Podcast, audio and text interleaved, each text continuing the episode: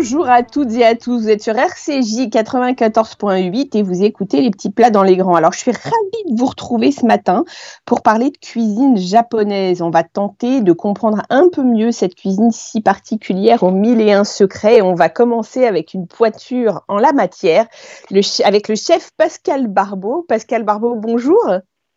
Bonjour à tous. Je vous cache pas que c'est un, vrai honneur de vous avoir avec nous ce matin. Merci infiniment d'être avec nous sur RCJ. Comment vous définiriez, vous, la cuisine japonaise? Euh, alors, bon, bien entendu, euh, c'est une cuisine qui est basée sur la qualité des produits et des savoir-faire. Mhm. Mais euh, j'aurais plutôt envie de parler des cuisines japonaises. Mhm. Je pense notamment, on, connaît tous les sushis, donc les maîtres sushiya. On pourrait parler de, de, la cuisine, bien entendu, des tempura, la cuisine végétarienne, la cuisine de temple. Enfin, par rapport, bien entendu, vous connaissez un petit peu la géographie du pays, donc euh, on ne mhm. peut pas comparer la cuisine du sud et la cuisine du nord. On, a, on connaît tous également la cuisine kaiseki, donc c'est cette succession de petits plats euh, dans la cuisine japonaise. On connaît les yakitori, voilà. Donc il y a plusieurs cuisines, comme nous en France, euh, on pourrait parler de cuisine des terroirs ou des cuisines différentes. Quelles sont, selon vous, Pascal Barbeau, les spécificités du terroir japonais? Alors, bah, le Japon est un pays donc très grand, hein, composé de plusieurs îles. Il y a l'île principale, bien entendu. Donc, euh, c'est une, c'est un pays qui est très riche hein, avec différents terroirs, comme la France, hein, avec le relief. Donc, il y a la montagne et la mer, mhm. surtout omniprésente. donc, ça, c'est très important. Euh, quand on parle des terroirs japonais, les Japonais vont assez loin dans la réflexion et dans leur savoir-faire, euh, comme nous sur les vins. Nous, on va parler d'un terroir, d'un grand cru, d'un Bourgogne, d'une parcelle. Et euh, j'ai fait des essais, j'ai rencontré, j'ai travaillé avec des producteurs japonais qui, eux, vont aussi loin sur les algues. Par exemple, dans la région de Richiri, donc c'est un petit peu euh, la Bretagne japonaise dans le nord. J'ai le souvenir d'avoir travaillé donc avec un producteur d'algues, euh, qu'elles soient sauvages ou, euh, justement en élevage, le kombu notamment, et on travaillait sur, euh, par exemple, un kombu millésime 2016, 2017, 2018, et avec ces algues, on fait des, des bouillons des consommer et en fonction des algues utilisées, on aura des résultats différents et des goûts différents, comme le vin. Donc c'est vraiment. Euh, comme quoi, par exemple C'est-à-dire le kombu, c'est vraiment une c'est vraiment l'algue euh, qui, est qui, qui, est utilisée pour un bouillon de, de base qui s'appelle le dashi. Mais ça, ça, vous donne quel style de de, de, saveur? Ça, ça va changer comment? Alors, par rapport à la longueur, bah, exactement comme un vin, par rapport à la longueur en bouche, en fonction des années, en fonction des, conditions euh, climatiques. Hein, donc, euh, soit l'algue sera un petit peu plus sèche, un peu plus concentrée, un peu plus saline, ou alors euh, justement, s'il y aurait un petit peu de pluie, l'algue sera sur un registre un peu différent, un peu le côté des notes un peu plus marines, un peu plus végétales. Donc, c'est vraiment super intéressant. On, on, vient de parler de, de kombu, qui est j'imagine, enfin en tout cas pour moi, c'est un, ingrédient marquant de la cuisine, enfin c'est un vrai marqueur de la cuisine japonaise. Est-ce qu'il y a selon vous d'autres marqueurs, d'autres ingrédients marquants de cette cuisine, par exemple le miso ou des choses comme ça? Oui, bien entendu. Ben, alors, bien entendu, donc on, pourrait parler également des poissons crus. Donc ça, c'est quelque chose qui est vraiment euh, propre à la cuisine japonaise. Mm-hmm. Euh, il y, a, bien entendu, bon, on connaît tous la sauce soja, euh, la, sauce soja, donc ils vont très loin. Pareil, sur le soja, il y a plusieurs dérivés. Le yuba, c'est la, la, la, peau de lait de, de, de, du soja. Il y a également le riz, le travail sur le riz. Euh, également, donc il y a tous les légumes. On connaît très bien les légumes de Kyoto. On connaît également euh, le, le, wagyu, parce qu'on parle pas souvent de la viande japonaise, donc le bœuf wagyu, mhm. donc c'est vraiment un bœuf d'exception.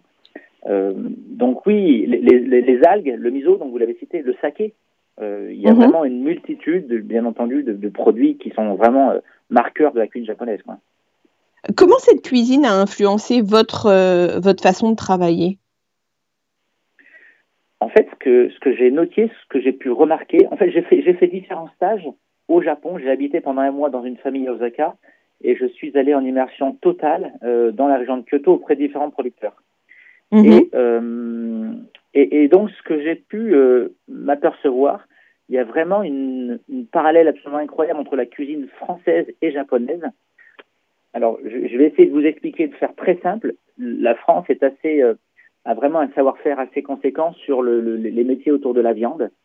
Le, le, boucher, le charcutier, la boucherie chevaline, le, traiteur. On a nos découpes. Mmh. On va classer la viande en, en trois catégories des viandes à griller, à, confire, des cuissons longues, première, deuxième, troisième catégorie. Et eux, et donc, euh, Et eux, moi, ce que j'ai pu remarquer, en fait, il y, a, une parallèle, il y a un savoir-faire qui est vraiment similaire, mais sur les produits de la mer, sur le poisson.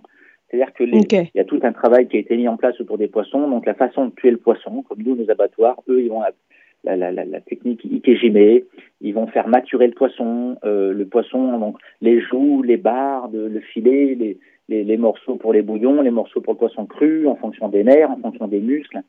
Euh, donc c'est vraiment euh, et donc le Japon m'a beaucoup influencé, influencé donc par rapport à, tout savoir-faire, toutes ces techniques et c'est des techniques que j'ai su, que j'ai pu appliquer dans ma cuisine. Ok, donc c'est une vraie connaissance pointue qui vous a fait euh, réfléchir peut-être autrement certaines techniques que vous aviez? Exactement. Donc, euh, j'ai intégré, moi, beaucoup de techniques euh, japonaises dans ma cuisine. Je pense, par exemple, le poisson. Donc, le mhm. poisson, avant d'être cuit ou servi cru, va être, alors, soit mis à, alors, à mariner, mais on parle de 1, 2, 3, 4 minutes avec un petit mélange de, de, de, de sel, de vinaigre, de sucre, euh, vraiment pareil. En fait, il y a des choses absolument incroyables à retenir sur la cuisine japonaise, ou même en Asie en, règle générale, ce sont les textures. Euh, mm. Il y a vraiment une importance de la texture euh, dans la cuisine japonaise et voire d'autres cuisines que on va pas aussi loin nous dans nos cuisines françaises ou européennes. Et donc ça, c'est vraiment un, un, grand plus sur la cuisine japonaise que j'aime à intégrer dans la cuisine française. Bon, là, en ce moment, on travaille beaucoup le riz, le riz koshigari. Oui le riz a une texture. Bon, moi, c'est pas ma culture, donc j'ai fait beaucoup de recherches, beaucoup de travaux, beaucoup de cuissons différentes sur le riz. Et en fait, ce qui me plaît, c'est cette résistance sous la dent, c'est cette jolie élasticité, mais en même temps, on sent que les grains sont décollés un par un, et, et, et on arrive à les prendre parce qu'ils sont collés entre eux, donc il y a ce, ce, ce, compromis entre le grain qui, qui, colle mais qui ne colle pas, avec cette résistance, cette fermeté et cette tendreté, cette longueur en bouche. Quoi. On travaille avec un, un fournisseur de, de riz et le riz est poli chaque semaine pour nous, fraîchement poli chaque semaine pour nous. C'est incroyable.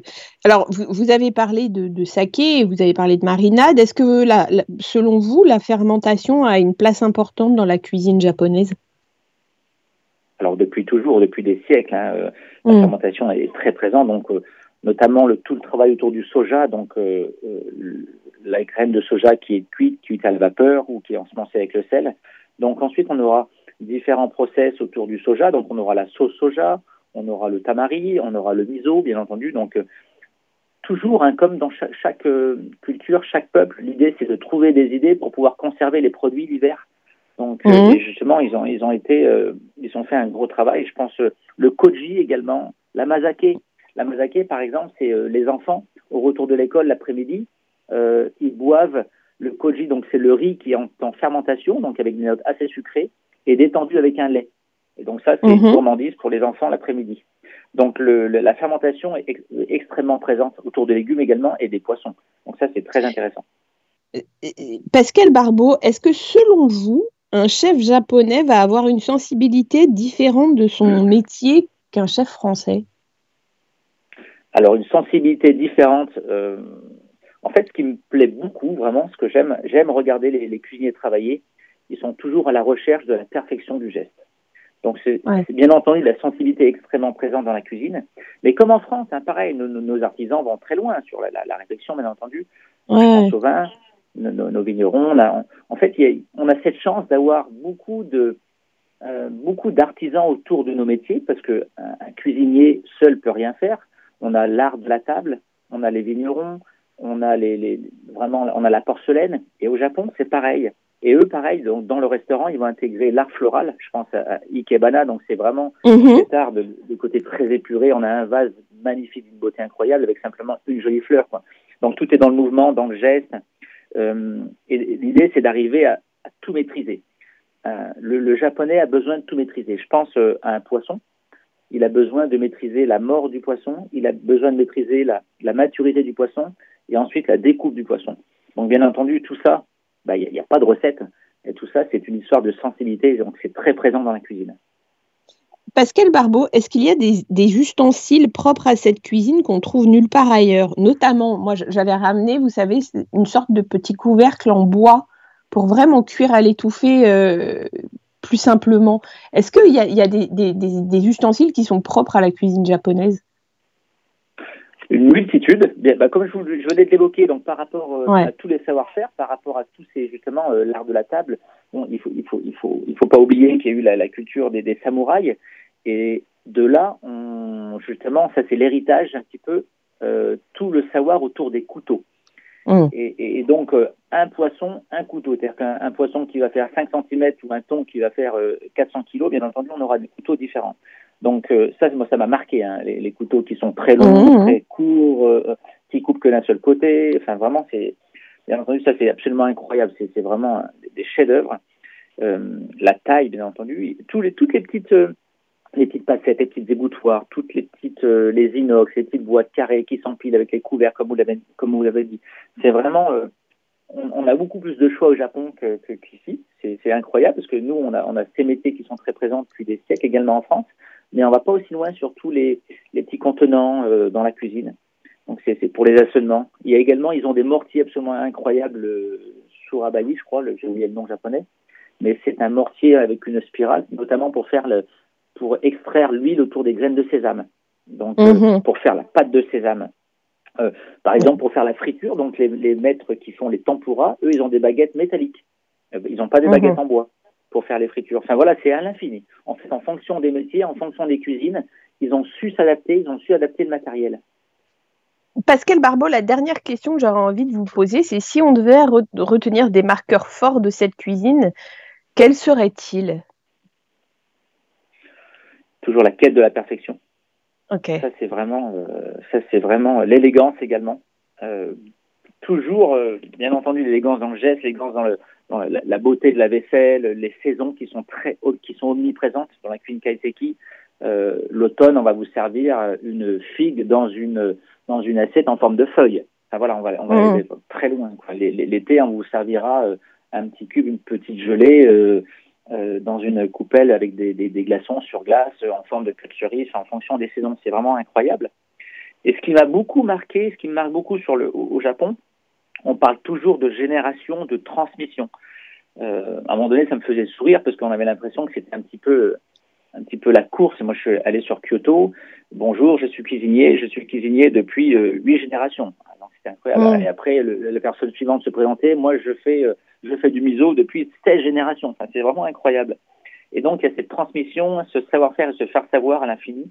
Puis, bien entendu, cette, cette quête du beau et du bon, quoi. C'est vraiment très agréable.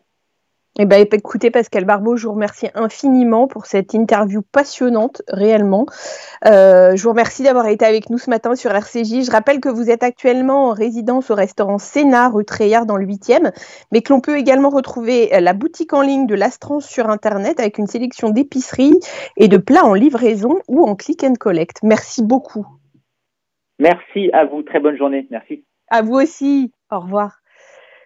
On va maintenant parler d'une spécialité de la cuisine japonaise qui s'appelle le donburi avec le chef Julien Lemarié, chef du restaurant Ima à Rennes. Bonjour chef, merci d'être avec nous ce matin sur RCJ. Bonjour, ça allez bien? Ça va et vous? Très bien. Très bien, Alors, vous venez de, sortir un livre qui s'intitule Donburi aux éditions Alain Ducasse. Dites-nous, c'est quoi un donburi? Un donburi, c'est deux choses. C'est soit le plat, enfin, c'est le plat et le contenant en définitive. Euh, mais pour simplifier, ça va être euh, ça va être un bol de riz euh, vapeur avec une garniture, quelle qu'elle soit dessus. Donc ça peut être viande, poisson, légumes. c'est un petit peu ça. C'est un plat, c'est un plat qu'on retrouve et qu'on mange dans les familles beaucoup, et puis qu'on retrouve dans des restaurants monoproduits ou, ou un petit peu partout. C'est important d'avoir un bon riz pour, pour ce plat-là, j'imagine. Du coup, comment on fait pour reconnaître Oui, comment on fait pour reconnaître un riz de qualité eh ben, C'est vrai qu'on a bah, nous ici, parce qu'on a ouvert un deuxième restaurant qui spécialise là-dedans, on est euh, on est euh, on est sur on cherche un, riz un japonica de toute manière qui euh, un riz qui va tenir à la cuisson, qui va ouais, qui va s'égrener facilement, on va avoir une certaine texture mais c'est vrai que reconnaître, reconnaître un riz, il euh, faut ouvrir le paquet déjà, ce serait pas mal. Ouais. Et puis, euh, il faut, faut pas que le riz soit cassé. Euh. après, je pense qu'il faut goûter, il faut sentir. Et ça doit sentir comment ah. Ça sent, ça sent un petit peu l'amidon, ça sent, ça sent le riz, clairement. Ok. Comment on cuit correctement un, riz japonais? Car j'imagine que, comme vous l'avez dit, il y a, beaucoup d'amidon, c'est un riz rond. Est-ce qu'il y a une technique particulière de cuisson pour, pour ce riz? Ben, la, technique qu'on privilégie, c'est celle qu'on utilise là-bas. On va dans un premier temps nettoyer le riz, euh, le laver trois à quatre fois, rincer, euh, euh, rincer surtout laver euh, sans trop sans trop casser le riz. Donc pas trop d'eau non plus, sinon il va gonfler. Euh, ensuite, on va on va mesurer l'eau précisément. Euh, on va laisser tremper une trentaine de minutes et puis ensuite on lance la cuisson avec une cuisson à l'étouffer très rapide. Euh, on va monter en ébullition. On va euh, ensuite réduire le feu euh, pendant 8, 10, 12 minutes. Ça dépend un petit peu de la fraîcheur du riz. Mm-hmm. Si c'est un riz de l'année, bah, ça va être un riz qui sera moins sec qu'un riz de l'an passé, donc il va cuire un peu moins longtemps. Euh, puis ce qui est important, c'est surtout de le retirer du feu et de le laisser là une dizaine de minutes euh, pour qu'il se gonfle d'humidité. Euh, et puis ensuite ouvrir et égrener le riz. D'accord. Ouais. Ok, et on l'assaisonne pas spécialement? L'assaisonnement, on le fait après. Si on, veut, euh, si on peut faire un sucré salé comme les, les riz à chirashi ou à sushi. Mais sinon, c'est vrai que c'est un riz qu'on n'assaisonne pas nécessairement. Après, on peut on peut très bien euh, mettre autre chose que de l'eau. Euh, on peut mettre une eau de champignons, par exemple. On peut mettre toutes sortes de choses, en fait. On peut aussi mettre des légumes dedans, mais on le fait, euh, on le fait régulièrement à la maison. Mais dans ces cas-là, il faut réduire évidemment un petit peu l'eau, parce qu'il y a de l'eau de végétation dans les légumes. Ok. Julien Le Marié, dans votre livre euh, aux éditions Alain Ducasse, vous avez une recette hyper singulière de Domburi, chou, razalanout et cédra. Vous pouvez nous en parler?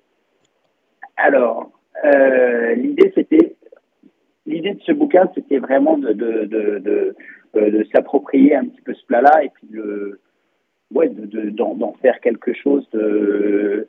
Euh, on n'est on n'est pas vraiment au Japon. L'idée c'était de, de, de, mhm. pouvoir s'approprier ce produit-là, en définitive. Donc là, on, est on est parti sur euh, sur des, ouais, bah, c'est un peu là, c'est sur un produit autour du chou. Exactement. On vient lui amener un petit peu de chaleur avec euh, avec ce mélange d'épices. On va euh, on va créer une émulsion. Donc on va réduire un bouillon de poule qu'on va monter au beurre et on va assaisonner ce bouillon de poule avec le radin. Et ensuite faire revenir nos légumes dedans. Et puis amener un petit peu de texture avec différents choux en cru, différents. Puis on a amené un petit peu de cédra aussi. Euh, mais l'idée, c'était vraiment de faire le grand écart entre le, le Moyen-Orient et puis le Japon sur, sur, euh, sur euh, je trouvais que ça fonctionnait plutôt bien. Ouais. oui, ça, ça ici, ouais. L'idée, c'est de ça a un petit peu. Ouais, ouais. Parce que c'est quand même assez singulier de, de trouver du razalaout dans une recette japonaise. On est complètement d'accord. non, mais c'est drôlement bien. C'est drôlement ah bien. Vous utilisez aussi souvent, vous utilisez aussi souvent les graines dans les recettes de votre livre, des graines de lin par exemple ou de sarrasin. Vous pouvez nous expliquer pourquoi? L'idée, ça va être encore une fois bah, sur le sarrasin, hein, c'est un petit clin d'œil quand même à. Je suis basé en Bretagne, donc euh, euh, le sarrasin est assez, assez, assez utilisé ici. Et puis au Japon aussi. Euh, on le trouve sur différentes formes. Hein. On ne trouve pas sous forme de galette là-bas, on va le trouver sous forme de, de nouilles d'infusion, de poudre. Euh, mais nous, l'idée, c'est vraiment de travailler aussi sur les textures. Et puis, c'est vrai qu'on aime bien, euh, enfin, j'aime bien tout ce qui est torréfié. Donc, la graine de lin, ça va amener un petit côté céréal. Euh, ouais, l'idée, c'est de jouer sur les textures et les goûts. Hein.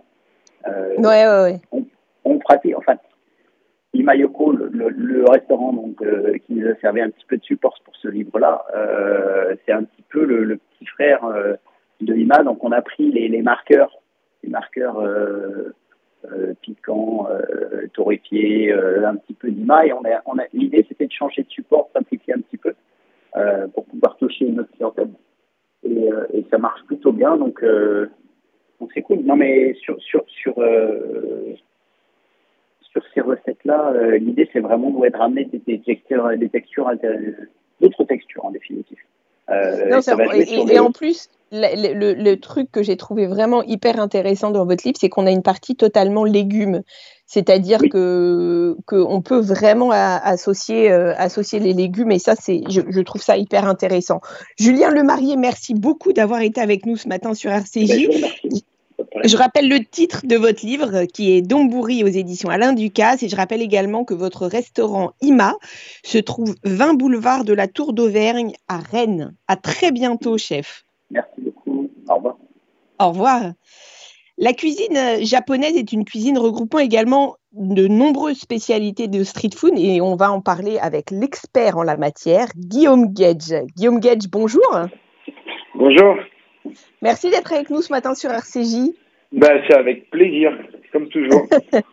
Alors, est-ce que selon toi, on peut dire que la street food japonaise est la street food la plus raffinée du monde? Alors, la plus raffinée du monde, euh, bah, déjà oui, moi j'ai été plusieurs fois euh, au Japon pour faire des événements. À l'époque, j'avais le passage 53. On a fait des événements à Sapporo, euh, Osaka, bien sûr Tokyo. Et c'est vrai que la street food japonaise est extraordinaire. Et, et, de toute façon, les, sur cette culture japonaise, ils sont toujours pointus dans tout ce qu'ils font. Donc que ce soit du sandwich euh, à la street food comme les takoyaki que j'avais mangé à Osaka qui était extraordinaire et on en a à tous les coins de rue. Tout est raffiné. Ils ont ils ont ce, souci du détail et ce, souci de bien faire. Donc euh, c'est vrai qu'ils sont en tout cas dans les meilleurs. Je veux pas dire les meilleurs, mais vraiment dans les meilleurs en tout cas. Tu peux nous donner des exemples de plats emblématiques de street food japonaise euh, street food, ben, comme euh, je vous disais, il y a les, euh, les takoyaki. Moi, ça avait, ça m'avait beaucoup marqué ces petites mmh. boules là qu'ils roulaient euh, à base souvent de poulpe et où ils mettent des petites sauces un petit peu sucrées, caramélisées dessus. Ça, c'était, ça c'est toujours assez, assez fun de manger ça.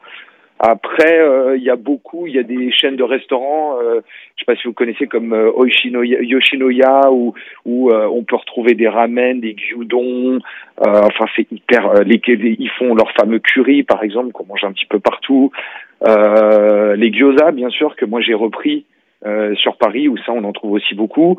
les gyoza qui sont ces fameux dim sum un petit peu grillés Et, fondants qui sont top.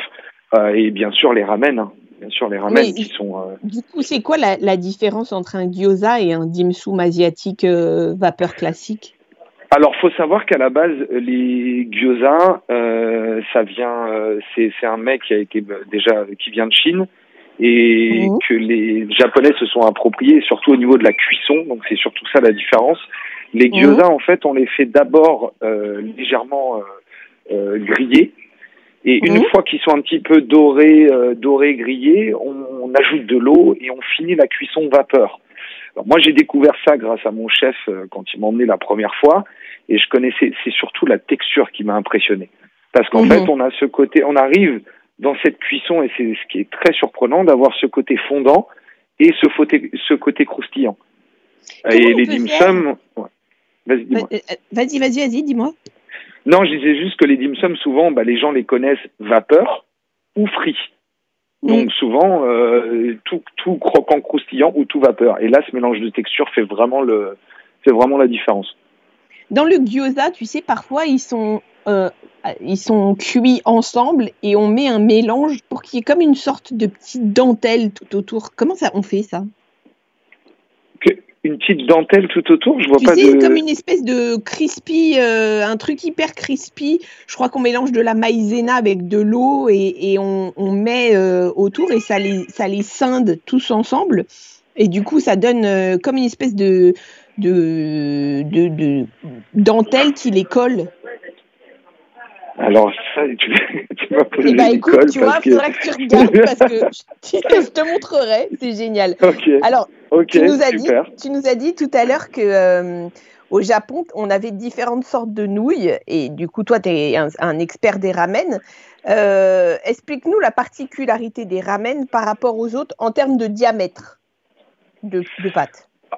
Alors, euh, après, ça dépend. Hein chacun se l'approprie. On l'a vu même sur Paris que dans ça, ça dépend de, de, de, qui fait des nouilles, etc. Nous, on est sur des nouilles euh, classiques. On est sur des nouilles de blé, format classique. Après, euh, c'est vrai que la différence, j'ai envie de te dire, c'est vrai que les, comme on le disait, les Japonais sont vraiment sur le souci du, ont le souci du détail. Il y a les nouilles et il y a aussi surtout le bouillon les préparations de bouillon. Moi, j'ai goûté énormément de ramen au Japon et c'est aussi beaucoup sur les préparations de bouillon. Donc, il y en a qui les préparent bien sûr avec les euh, avec les os de, de, porc, les os de ah, poulet. nous, c'est interdit euh, Voilà, donc euh, voilà, nous chez nous, euh, on parle pas de ça et donc moi, moi, j'ai, j'ai c'est pour ça que moi, surtout dans mon ramen, le ramen bar, j'ai voulu vraiment mettre l'accent sur des bouillons hyper végétales c'est la différence parce que moi j'aime beaucoup les ramen, mais j'aime les ramen plutôt avec des bouillons assez euh, euh, fluides, assez clairs, assez légers. Donc j'ai fait un bouillon à base de, il y en a un qui est à base de volaille pour quand même avoir euh, euh mhm. cuit, tu sais, mijoté avec les, les ailes de poulet, etc. Euh, donc c'est quand même déjà un petit peu moins gras et surtout j'ai travaillé plusieurs sortes de, de bouillons végétales donc avec plein de différents légumes, qu'on fait mijoter pendant des heures. On a travaillé ça avec mes euh, avec donc mes associés, les chefs japonais que j'ai sur le groupe, euh, tu sais, passage 53, un petit mmh. etc. Et c'est vrai que ça, on l'a. Euh, nous, on avait ce désir en fait de se démarquer avec des bouillons très plus, voilà, plus légers, on va dire, plus légers, plus voilà. Je comprends. Eh bien, Guillaume Gage, merci beaucoup d'avoir été avec nous ce matin sur RCJ. Je rappelle l'adresse de tes restaurants, donc Mr. T, Gyoza Bar et Ramen Bar dans le passage des Panoramas et le Mr. T qui est 38 rue Saint-Onge dans le troisième. À très vite. bravo. Merci encore. À bientôt. Merci à toi. Merci. À bientôt. Au revoir. À bientôt. Les amis, c'est l'heure de se dire au revoir. On se retrouve la semaine prochaine. Je vous dis Shabbat Shalom.